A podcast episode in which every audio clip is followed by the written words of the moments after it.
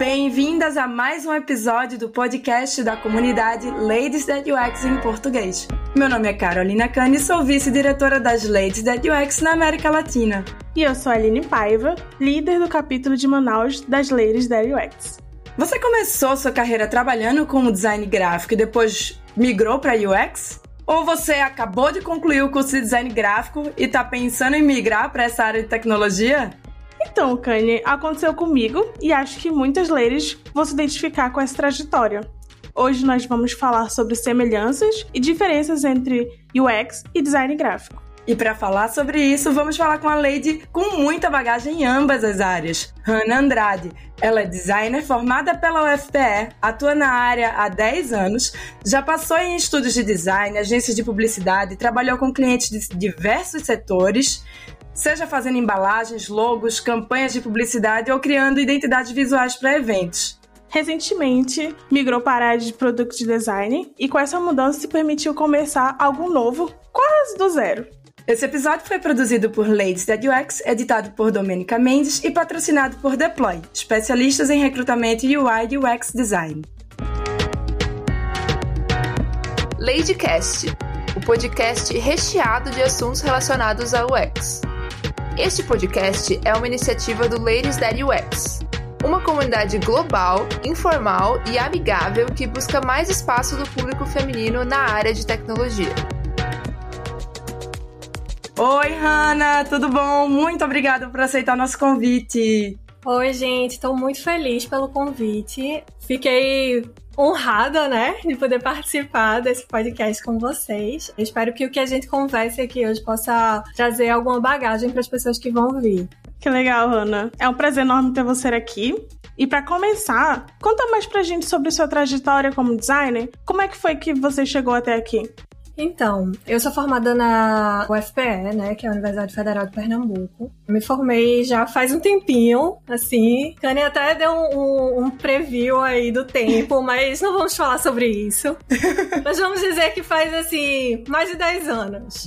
E durante esse tempo de formada, eu tive a chance de trabalhar com várias coisas. Então, eu pude trabalhar dentro de cliente, eu pude trabalhar em estúdios de design. E eu acho que trabalhar em diferentes locais foi muito importante para que eu pudesse entender o design de uma maneira mais ampla. Então, acho que essa minha trajetória foi bem plural. Tem sido, né? Não vou falar que foi, porque continua sendo, e agora mais ainda. e só recentemente é que eu comecei a trabalhar realmente na área de, de product design. Então tá sendo algo bem diferente, bem novo para mim. Então você se formou em design, né? Começou atuando mais em gráfico, agência, né? Um monte de coisa.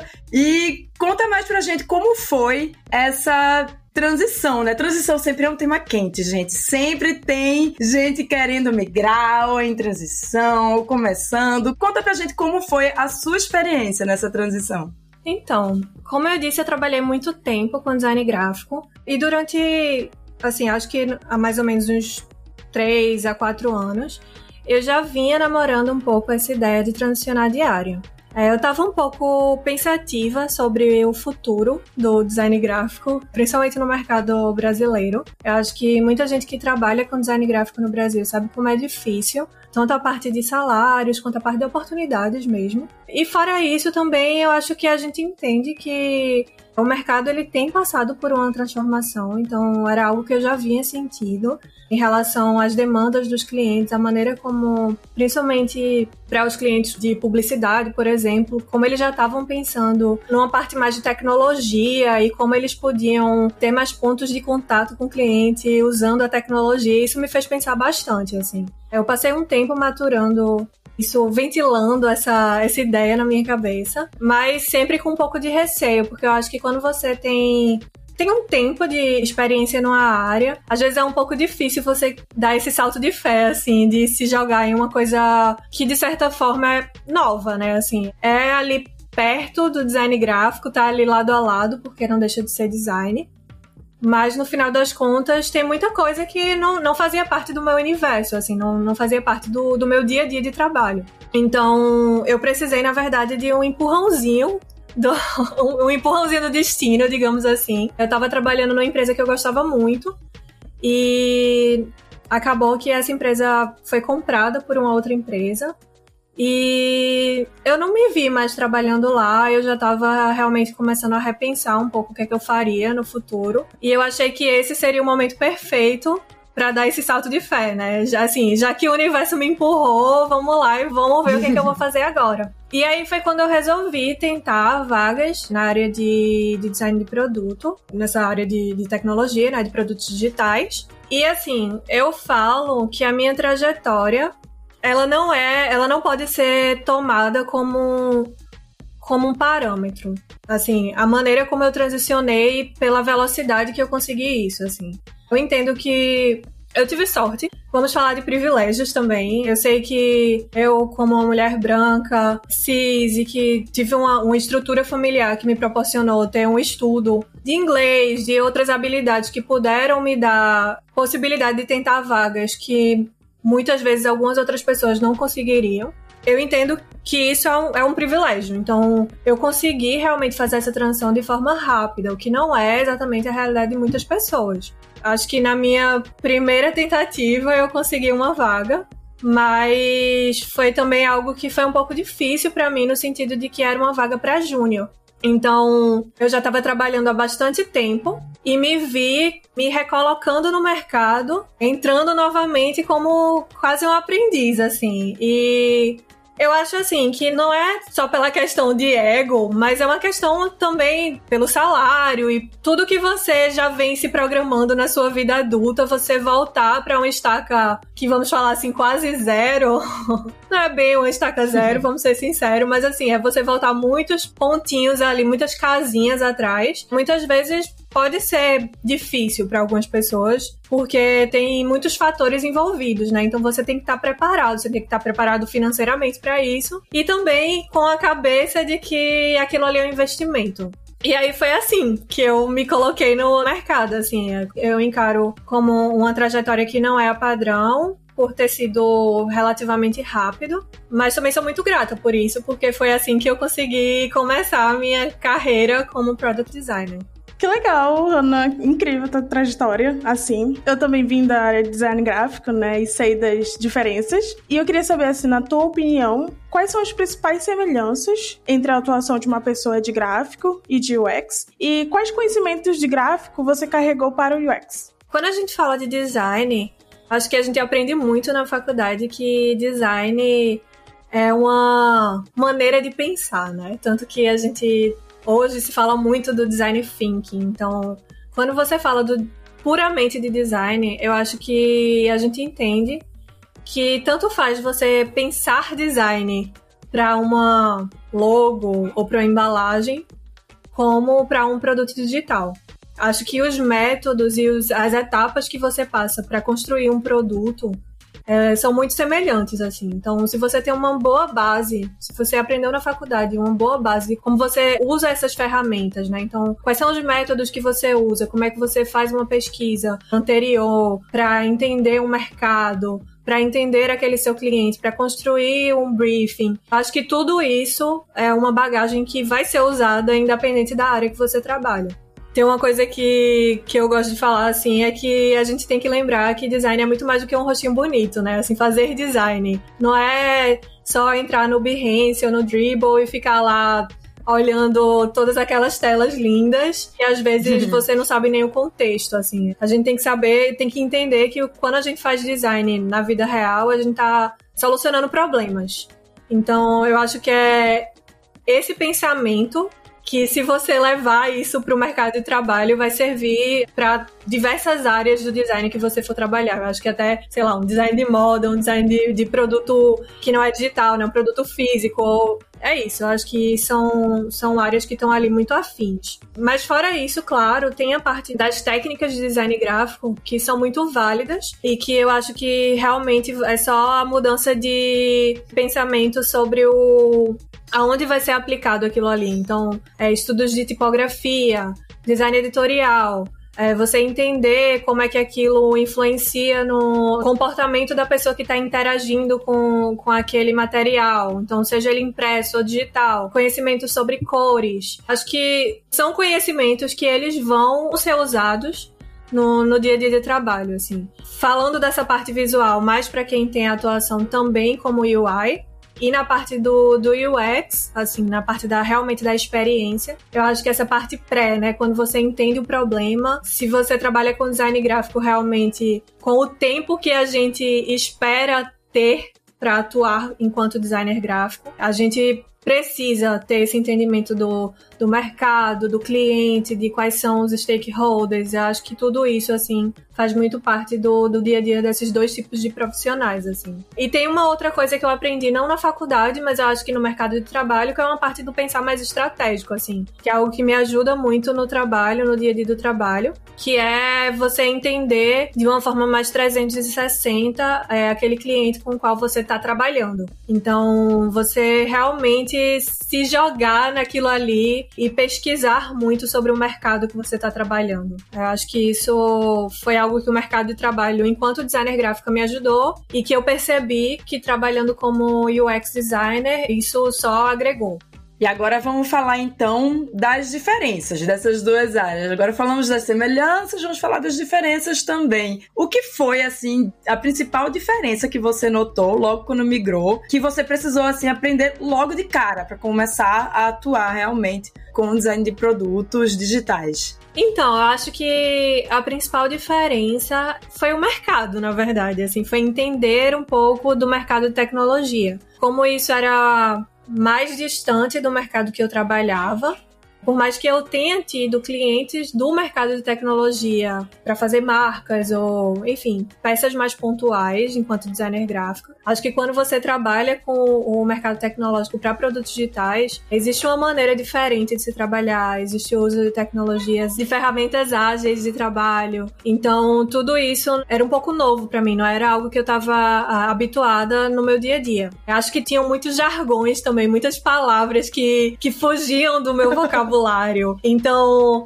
eu lembro que no começo, quando eu entrei na empresa, na minha primeira reunião, as pessoas falando, tipo, várias coisas, várias palavras. E eu ficava só, que é isso, gente? Eu não sei o que é. Tipo, o que é handoff? O que é, assim, o que é sprint? O que é scrum? Eu não faço ideia do que é isso, sabe? E eu ficava só assim, balançando a cabeça, tipo, ok, quando chegar em casa eu tenho que pesquisar o que é isso. Ai, acho que eu, todo mundo vai se identificar com essa parte, porque todo mundo em algum momento vai escutar uma, um palavrão novo que nunca ouviu na vida. E principalmente porque, assim, eu tenho sentido no mercado de UX uma tendência de tentar trazer um pouco mais para o português alguns termos, porque também existe essa tendência do mercado de usar muito esses jargões em inglês e que às vezes são desnecessários, né, gente? Vamos ser sinceros. Que assim, tem coisa que não faz muito sentido, assim, tipo, deadline, tipo, ok, o prazo final do trabalho, sei lá. Existem coisas que não fazem tanto sentido, assim, mas que, enfim, a gente vai se acostumando e até vai replicando mesmo. Hoje em dia eu falo tanta coisa assim que eu fico, ok. Eu já virei uma pessoa do mercado, já tô falando ali os mesmos jargões, né? Porque você acaba trazendo isso para o seu dia a dia. Mas eu acho que isso foi uma das principais coisas que eu senti, assim, foi de me sentir um pouco um peixe fora d'água, porque eu não entendia muito o que as pessoas estavam conversando, quando no final das contas, quando eu parei para entender o significado daqueles termos, não se distanciava tanto do que se faz no design gráfico, assim, em relação a metodologias e, e técnicas. Então, acho que para mim foi a principal diferença, assim, foi entender um pouco do mercado. Legal. Hoje tu atua como design pleno, né, na, na Lab Coach. E como é que foi essa trajetória em UX até chegar nesse estágio? Então, eu sou muito grata, na verdade, pela trajetória que eu tô tendo ainda, ainda continuo trabalhando né, na Lab Codes, então eu comecei lá e continuo trabalhando com eles. Como eu disse, eu tive sorte também por ser uma empresa que, que apostou em mim. No final das contas, eu acho que é isso. Eu não tinha absolutamente nenhuma experiência como UX designer, mas eu acho que eles viram a minha experiência profissional enquanto designer gráfica e ali para eles fez sentido apostar nisso. E foi incrível porque eu acho que eu pude de fato agregar com o que eu tinha de experiência profissional em uma outra área. E isso acabou me dando um, um pouco mais de tranquilidade de não saber tantas coisas na área que eu teoricamente estaria ali trabalhando, né? Teoricamente não, que eu estava trabalhando, mas que, digamos assim, acho que quando você tem tanto tempo de presença profissional no mercado, é difícil para você se ver como júnior e ter a paz de espírito de dizer, eu não sei fazer isso, sabe? Sim. Então, para mim, eu acho que essa coisa de eu ter conseguido agregar, como eu disse, assim, nessa parte de estratégia, até ajudando um pouco no marketing da empresa, que era algo que eu trazia de bagagem também, eu consegui ter essa moeda de troca me deu um pouco mais de paz também pra dizer, ok, ó, tô ajudando vocês aqui e vocês me ajudam ali, sabe? E isso foi muito legal, assim, porque eu acho que depois de tanto tempo eu já tava começando a me sentir um pouco estagnada no mercado de design gráfico eu não tava sentindo que eu tava aprendendo coisas novas, que eu tava realmente evoluindo, assim, na maneira de dizer, poxa, olha que legal que eu tô aprendendo, olha que legal isso que eu tô trabalhando agora. Eu acho que tava um pouco. Tava aquela coisa assim mais parada, assim, uma linha que, que não tava tendo uma variação muito grande, assim, de, de desafios. E aí, quando eu comecei a trabalhar como júnior, para mim todo dia era um desafio, né? Todo dia era uma coisa nova. E para mim isso foi muito legal, assim. E uma das coisas que me ajudou, eu acho, a, a sair de júnior para ser promovida para pleno e que, assim, eu encaro como uma promoção bem rápida, assim, foi em três meses que eu fui promovida para pleno. Nossa. É, foi a postura de dizer sim para tudo, assim. Tudo que aparecia de estudos e palestras e cursos e tudo. O que tinha de oportunidade, assim, ó, oh, Hannah, vamos aprender HTML, CSS, porque vai ser legal para ter um repertório de conversa melhor com os desenvolvedores. Então, massa, vou aprender. Ó, oh, Hannah, tem aula de inglês de graça na empresa. Beleza, vou fazer porque eu preciso ser melhor no meu inglês. Hannah, ó, vai ter essa palestra. Bora fazer. Workshop de UX Research. Bora fazer. Então, assim, durante esse primeiro período, eu tentei realmente estar muito aberta para todas essas oportunidades, porque para mim a vaga, a vaga em si foi uma grande oportunidade. E tudo que veio com ela, assim, foi muito importante. Então, ver que isso estava sendo oferecido a mim era algo que eu não podia definitivamente deixar passar. Então eu acho que uma das coisas que eu mais aprendi, assim, é não deixar passar essas oportunidades que a vida dá, sabe? Por mais que, assim, às vezes é cansativo, é difícil, vem um bocado de coisa, assim, principalmente falando agora num contexto de pandemia. Eu entendo que para quem tá fazendo a transição nesse momento, enfim, eu não consigo nem correlacionar, porque eu estou exausta de tudo, assim fazer cursos e workshops remotos é muito cansativo, assim, tá sendo muito cansativo para mim. Então, eu sei que o momento não é o mais favorável de todos, mas eu digo para quem achar que tem um pouquinho, assim, essa força, essa gana de tipo, não, beleza, vou, vou fazer esse esforcinho, assim, vou conseguir fazer. Acho que vale muito a pena. Tá sempre ligado, assim, nesses, é, nesses cursos, nessas oficinas que tem, que muitas vezes são oficinas que são gratuitas. Tem aqui o, o podcast de vocês que tá sempre trazendo muito conteúdo legal. Então, então, é isso, assim, é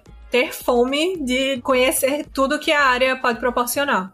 Muito bacana esse seu relato, porque é muito comum quando a pessoa já tem mais experiência, já tem mais alguma bagagem, seja em design gráfico ou quando vem de outras áreas. A gente sabe que tem gente que migra de arquitetura, que migra de engenharia, que migra de vários outros lugares e fica um pouco frustradas, né, desanimadas, porque ficam meio que tristes ou com receio ou inseguras de começar de novo como júnior, né, e começar a construir aí essa carreira nessa nova área.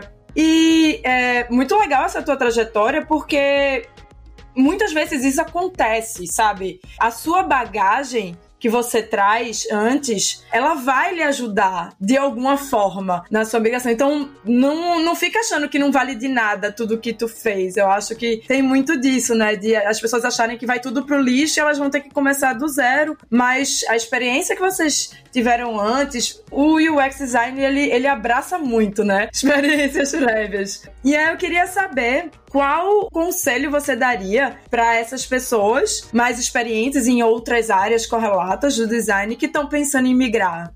É, eu acho que isso que você falou é tipo importantíssimo. É, inclusive por isso que eu digo, né? Eu recomecei, assim, foi quase do zero, mas eu não tenho como dizer que foi do zero, assim, porque que eu trouxe de bagagem da, da minha experiência profissional, eu tenho plena consciência de que foi isso que me ajudou a dar esse pulo em três meses, né? Então, não é como se eu tivesse no zero a zero, assim. Mas, como conselho, o que eu posso dizer, assim, não tenho medo de não saber das coisas, de é isso, assim, acho que a gente também depois de tanto tempo, a gente tá sempre querendo se provar de alguma forma. Então, ah, não, eu com esse tempo de formada, com esse tempo de experiência, vou começar trabalhando numa empresa com pessoas mais novas do que eu, e você é a pessoa que não sabe as respostas. Porque é isso, assim, você chega ali e você não faz ideia do que tá acontecendo, assim, você precisa daquelas pessoas. E eu acho que se colocar nesse lugar, na verdade, foi muito positivo para mim, assim, porque baixou também um pouco aquela bolinha que a gente, depois de um tempo, vai ficando achando que a gente tem as respostas de tudo. E me ajudou a voltar essa cultura mesmo em mim de estar tá sempre buscando aprender mais. Então, é, aceitar que a gente não tem todas as respostas, que a gente vai estar tá sempre aprendendo e que tá tudo bem pedir ajuda e que tá tudo bem voltar um pouco atrás se aquilo vai lhe levar um pouco mais na frente depois, assim. Acho que é importante também a gente traçar um plano. Então, a partir do momento que você pensa em fazer uma mudança dessa, é, acho que tem, para mim é uma coisa que pelo menos pessoalmente me ajuda muito, é saber o que é que eu tô buscando com aquilo, assim. É traçar uma meta a médio longo prazo. Então, beleza, eu vou fazer isso aqui, mas é porque ali no futuro eu sei que isso vai me proporcionar muito mais coisas do que o que eu tenho hoje, né? Então eu penso muito nisso como um investimento. É legal que você falou que estava na zona, se sentindo muito na zona de conforto em gráfico e que, de certa forma, você teve que tirar, né? Sair dessa zona de conforto e dar esse passo de mudar. Muito legal isso que você falou de traçar esse plano, porque eu não sei vocês, mas eu fico um pouco desesperada às vezes com a quantidade de curso, de congresso, de palestra e de conteúdo que a gente tem aberto ou fechado em curso, né? Aberto na internet ou em cursos pagos, eu fico um pouco assim, ansiosa e um pouco em pânico de querer tudo. E quando você tem um plano, você consegue traçar, né? Ah, isso aqui é o mais importante para eu olhar agora, para eu estudar agora. Isso aqui vai fazer diferença para mim mais para frente. Isso aqui eu vou estar tá reforçando um ponto fraco meu. Então, eu acho que esse plano que você falou é muito legal pra gente conseguir fazer essas escolhas, né? De qual palestra a gente vai assistir num congresso, de qual curso a gente vai fazer, que a gente sabe que os cursos, eles têm um investimento, né? Não dá pra gente fazer todos, nem de tempo, nem de dinheiro. E é muito legal ter esse plano, né? Essa rota para você traçar. E sem desesperar, né, Kani? É uma coisa que eu sempre falo, assim, quando me perguntam como é que eu transicionei, eu sempre falo da questão de ter sido a, praticamente a primeira vaga que eu tentei, eu ter entrado. Eu sempre tenho muito cuidado ao falar isso, porque eu sei que é um ponto fora da curva. E aí o que eu acho importante é, é deixar isso muito claro, para que as pessoas também não tenham esse desespero assim de ah, quero transicionar de área, beleza, mandei para uma, duas, três vagas, não passei. Acabou o mundo, não vou conseguir. Não é assim. A gente sabe também que quando isso aconteceu, por exemplo, no meu caso, foi a sei lá, quase três anos atrás. O mercado não é o mesmo que é hoje em dia. Então a gente sabe que as pessoas, a procura por vagas de UX estão bem maiores do que há três anos atrás. Assim, o mercado está mais aquecido, mas também tem mais pessoas transicionando, então tem mais pessoas procurando por essas vagas. Então tá tudo bem também, assim, você não conseguir isso de hoje para amanhã. Agora é legal ter esse plano porque você consegue se programar no seu plano de vida mesmo, como é que você quer fazer aquilo, mas também sempre, sempre sabendo que tem coisas que estão fora do nosso controle, né? É, realmente é assim mesmo. Até as vagas, né? Elas abrangem muitas coisas que a gente precisa ter naquele momento para passar para migrar. Não, eu preciso ir para UX e tal, papá. E aí as vagas dão dão aquele como é que fala? Aquelas. Aquela lista gigante. Isso. Você precisa ter. E aí você fica desesperado mesmo. Meu Deus, eu preciso ter tudo isso para poder passar? E aí a gente tem que dar um stop na gente e ficar, não, peraí, eu não consigo fazer isso tudo, eu preciso parar e pensar para fazer isso, né? Eu não consigo agarrar tudo ao mesmo tempo e cada um tem que respeitar o seu tempo, né? Tem gente que consegue fazer tudo ao mesmo tempo, tem gente que consegue fazer intercalando, né, algumas coisas, mas é super legal esse, ter esse plano. Então, assim, incrível, vou seguir para minha vida. e para encerrar essa conversa, né, incrível, gostosa, maravilhosa, se você tivesse como mandar um recado assim para você mesma, quando estava começando sua trajetória em UX, qual conselho você gostaria de ter ouvido naquela época que tornaria a sua jornada mais leve? Essa é profunda, viu? Essa é profunda, assim, eu pegando minha cápsula do tempo aqui, pensando. Mas eu acho que tem muito a ver com essa coisa de que tá tudo bem e não ter todas as respostas. Assim, eu acho que eu gostaria de ter dito isso para mim lá atrás, porque eu acho que no começo, quando você, enfim, acho que nos primeiros meses no, no emprego, assim, você não não render, digamos assim, né? O que você espera que você estaria rendendo, assim, pensando no meu dia de, de trabalho, antes trabalhando enquanto designer gráfico, que eu tinha mais autonomia, eu tinha mais segurança nas minhas escolhas no, no dia a dia de trabalho, eu conseguia impactar de uma maneira mais, que eu encarava assim, mais relevante. Quando você começa no emprego enquanto júnior numa área nova, tem que é isso, ter paciência. Eu acho que o que eu deixaria, na verdade, o que eu falaria para mim, na verdade, é o que eu falei para quem gostaria de fazer essa transição, assim, é ter um pouco mais de paciência e ser gentil com o seu tempo. É, e eu acho que isso também para aquelas vagas que botam requisitos mil, também tá tudo bem não ter todos os requisitos da vaga para aplicar para júnior. Gente, mandem Sim. seus currículos. Sim. Mandem seus currículos, mesmo que não tenham tudo. É muito comum as mulheres só mandarem quando tem tudo, achar que tem que ticar todos os requisitos de uma vaga. E a gente sabe que tem muita gente que manda sem ter, e às vezes nem é a coisa mais importante do mundo, aquele requisito que você não tem Sim. da vaga, sabe? Então. Eu fui assim, Kanye. Eu mandei assim, né? Eu fui tipo, beleza. Na verdade, a vaga da Lab era uma vaga para designer pleno. Eu fui contratada como júnior, mas assim, eu mandei pra pleno, assim, né? Aquele dia que você acorda com a autoestima belíssima e diz: Ah, vou mandar, né? Sei lá, vai que. Mandei. E aí deu certo, né? Acho que assim. Olha aí. A gente tenta. É, diz que você tem que olhar no espelho, assim, fazer a pose da Mulher Maravilha e dizer: Hoje eu tô pra conquistar o mundo. Hoje ninguém eu me garanto. Me eu vou mandar pra vaga pra pleno, pra cena. Ai, muito bom. Que conversa maravilhosa. Gente, dá pra ficar aqui a tarde toda aqui falando. Espero que as ladies que estão nos escutando tenham gostado dessas dicas aí, desse nosso papo. E pena que estamos chegando ao fim aí desse episódio. Mais uma vez, Ana, obrigada por topar e participar desse nosso momento de troca no podcast. E para finalizar, eu gostaria de pedir para você deixar um recado final para as nossas ladies. Pode ser? Claro. Primeiro, assim, eu quero de novo agradecer, né? Aí foi ótimo. Ficaria mais horas aqui conversando com vocês.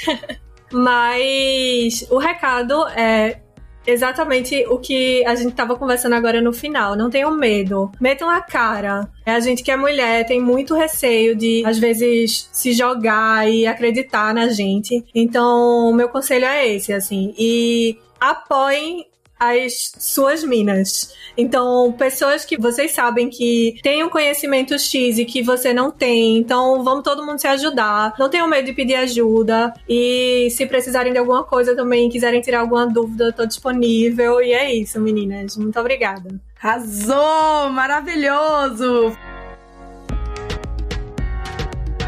Finalizamos aqui então esse nosso bate-papo com Hannah Andrade, mais uma lady com uma trajetória super inspiradora e esperamos que tenham gostado. Acompanhe o capítulo da Ladies Daddy UX da sua cidade. Rola muito conteúdo, conexão e inspiração entre as ladies. Somos uma comunidade de mulheres que se apoiam e expandem seus limites promovendo habilidades e talentos. E para saber se existe um capítulo na sua cidade, é só acessar o site ladiesthatux.com, que tem a lista completinha por lá.